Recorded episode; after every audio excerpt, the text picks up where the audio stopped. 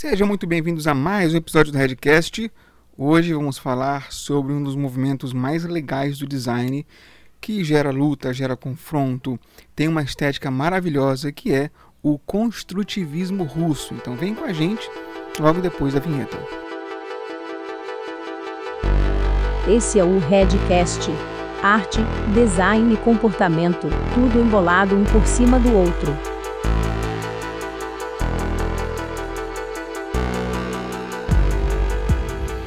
Então, pessoal, para entender direitinho o que é o construtivismo russo, a gente tem que entender como é que estava esse movimento artístico nessa época. Então, você tinha duas vertentes, basicamente, da arte moderna.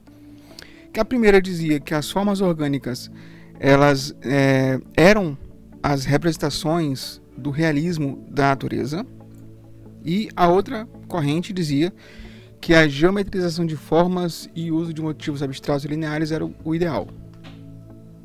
Ou seja, a primeira vertente dizia que nós deveríamos humanizar as máquinas para que a gente pudesse continuar construindo arte e design do jeito que era antes. E a outra corrente dizia que a gente deveria se adaptar a essa nova mecanização que estava ocorrendo.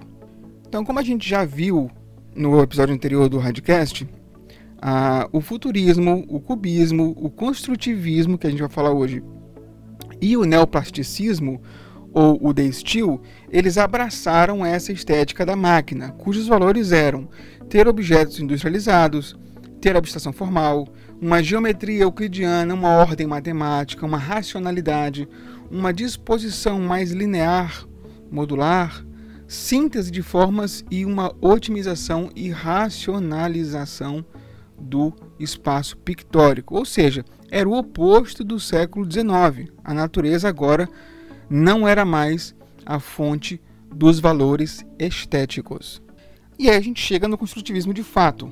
É, é, o construtivismo que é interessante porque a gente vai chamar de vanguarda russa nesse momento, vanguarda russa, porque eles eram conhecidos como futuristas, produtivistas ou construtivistas. Então eram termos que eles usavam é, é, que eles acreditavam que faziam alguma diferença para eles, né?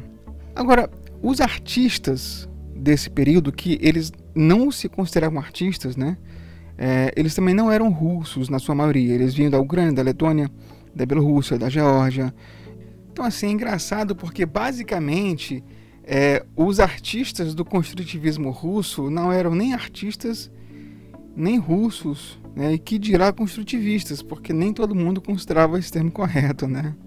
Então vamos lá. De 1913 a 1940 é o tempo que dura mais ou menos ali esse movimento, mas foi com a Revolução Russa de 1917 e a ascensão do movimento trabalhista que a gente vê de fato esse movimento ganhar corpo, ganhar todas as nuances que fazem ele ser o que a gente conhece hoje. Bom, com essa Revolução Russa, é, o, o, todo o projeto construtivista passa a ter um discurso de caráter revolucionário e proletário, porque era uma coisa que vinha para os trabalhadores. Então, toda a comunicação russa que existia é, em formato de Lubbock passa a ser feita em pôsteres, porque a gente tinha uma população analfabeta ou semi-analfabeta em sua maioria, que precisava de um tipo de estímulo para participar dessa revolução. Então a gente teve, nesse caso, muitas imagens juntas com títulos muito impactantes. O construtivismo russo ele começa com Kazimir Malevich, que é, uh, apresenta para a gente o que é conhecido como suprematismo, né? que ele, ele chamava de supremacia do puro sentimento. Então imagina vocês, um monte de formas abstratas colocadas ali de um jeito que representavam basicamente o que ele sentia na hora de pintar. Então, se a gente olha essas obras hoje, elas são absolutamente atuais, porque elas são muito abstratas, né? Seguindo-se aí ao Casimir, a gente tem o Vladimir Mayakovsky, que era um poeta, e aí eu vou abrir um parênteses aqui, porque poeta nessa época era praticamente todo mundo que sabia ler e escrever. E ele era uma das pessoas que se auto-intitulavam construtores de anúncios. Então ele fazia propaganda com gravuras e texto dele mesmo, né? Uma coisa que era muito recorrente nessa época eram as charges que mostravam o, o operário é, é, se voltando contra o patrão, tá? Mas não assim dessa maneira como a gente imagina que seja violenta, né? Eles praticavam a violência pictórica contra os aristocratas, certo? Mas assim, eles queriam que o movimento fosse uma coisa que elevasse o nível da percepção dos patrões acerca dos operários. Então, é bem interessante nesse começo aqui que todos os operários eles são pintados de vermelho. Então, todo mundo que é vermelho, vermelho na, nas gravuras do construtivismo russo são operários, porque essa é a cor da Revolução Russa, né? Então a gente tem aqui gravuras que dizem que é, eles estão presos, né? então ele se liberta com um martelo e lidera a revolução e assim no último quadrinho ele aparece com o pé em cima da barriga do aristocrata, né? Então é isso. Outra é a gravura, estou descrevendo aqui para vocês algumas, né? Tem um operário sem fazer nada e o aristocrata rindo, né? Inclusive o, o Mayakovsky ele desenhava os aristocratas como porcos, né? Um rostinho parecido com um porco. E é a partir do momento que o desenho mostra o operário trabalhando, o aristocrata se assusta. Né? Então, assim, é interessante nesse momento porque era um movimento que dizia para as pessoas que eles não eram valorizados e que para serem eles deveriam ser essenciais nesse momento. E como é que você faz isso? Trabalhando e se tornando parte do processo produtivo, para que você possa exigir e demandar outras coisas. Lembrando que nessa época era super comum as pessoas trabalharem 14, 15 horas por dia nas fábricas, né? Porque tinha muita demanda e pouca oferta. Então, se você não quisesse trabalhar, tinha alguém que quisesse e você ia ser mandado embora e morrer de fome ou de frio na rua em algum momento, né? É, uma coisa que é legal também é que existem alguns, é, algumas tiras, né, alguns quadrinhos que dizem que se você não comer, você morre. Então você tem que se alimentar com três refeições diárias, né? O café da manhã, o almoço e o jantar, para que você possa produzir melhor. E também não era um movimento excludente, era um movimento que trazia as mulheres para a criação de anúncios, para ah, os temas. Né? Então, assédio era uma coisa que era muito comum nesse, né, nessa época e era um tema muito abordado nos cartazes construtivistas, por exemplo. Uma das coisas que é muito visível nesse, nesse momento é que assim as fábricas eram lotadas, tinha muita gente trabalhando por lá e os, a, a, comunicação fabril era feita em forma de cartaz.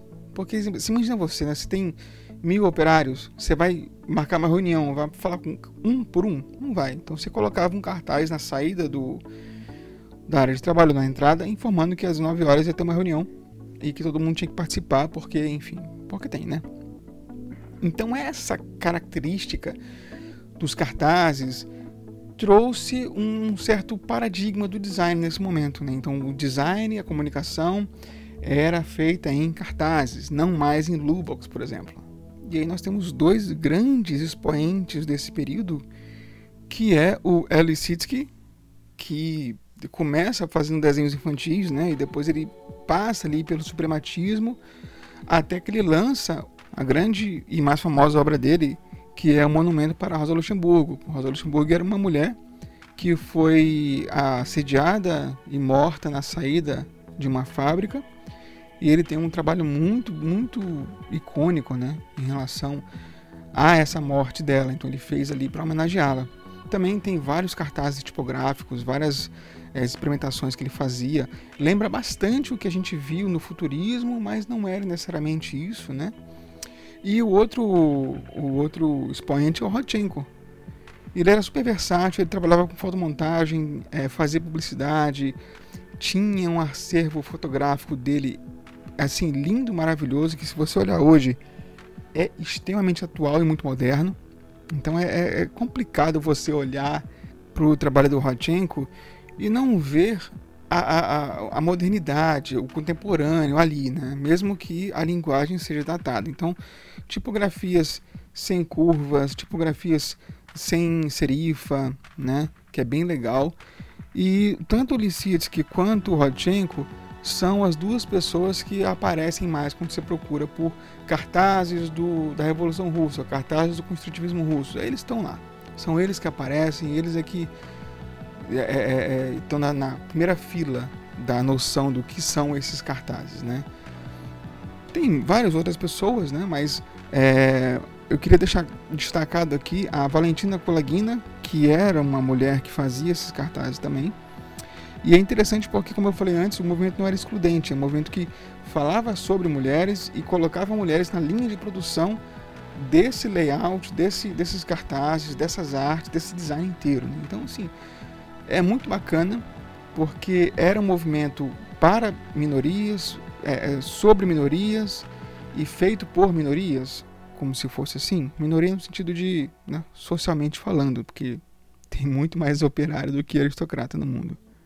E aí o movimento é, é, é muito importante porque ele deixa para gente um legado que culmina na Bauhaus, que é basicamente o, o, santo grau da, do, do, design, né? É onde culmina todas essas referências, essas influências, é um movimento principal que se estuda em design. E tudo bem que o construtivismo não é todo modernismo, certo? Mas ele influencia bastante coisa em arte, design e arquitetura nos Estados Unidos e na Europa após a Segunda Guerra, porque vários artistas russos e alemães é, trocavam experiências. Então, muitos artistas do construtivismo vão para a Bauhaus, muitos artistas da Bauhaus vêm para o construtivismo, é, do neoplasticismo também. É, assim, eles andam pela Europa, né? Então, as influências são muitas.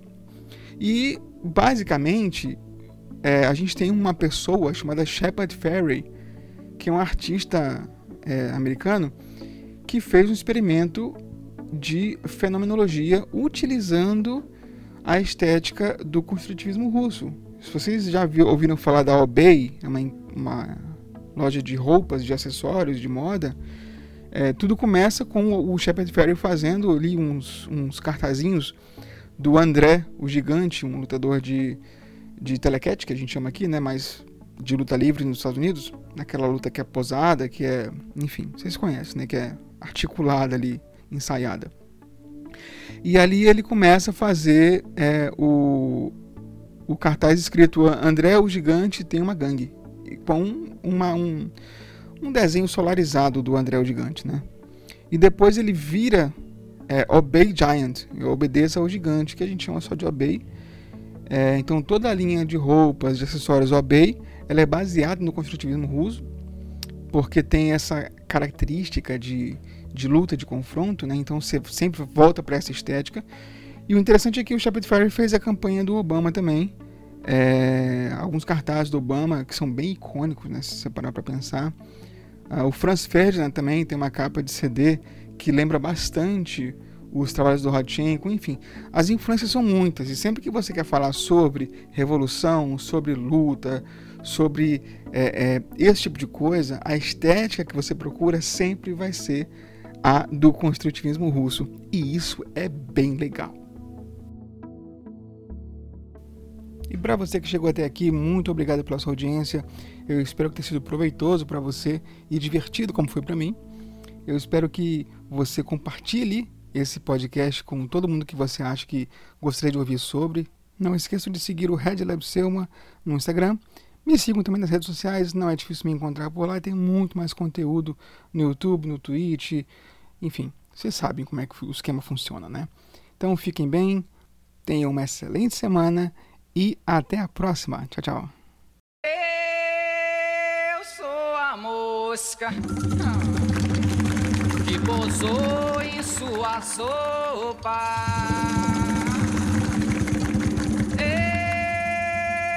Eu sou a mosca que pintou pra lhe abusar.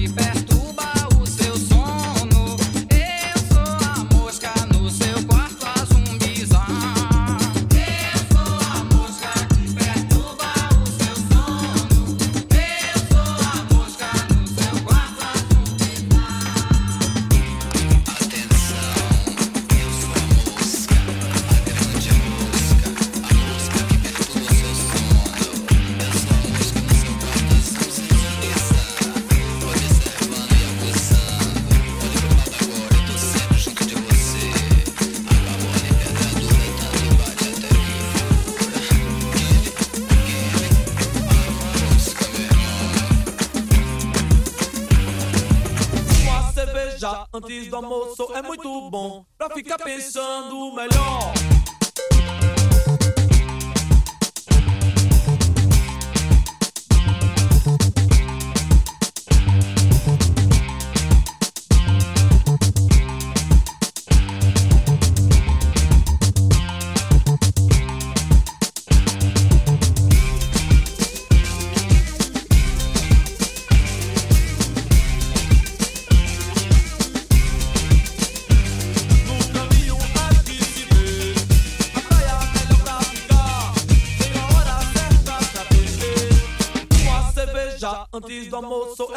Bom Pra ficar pensando melhor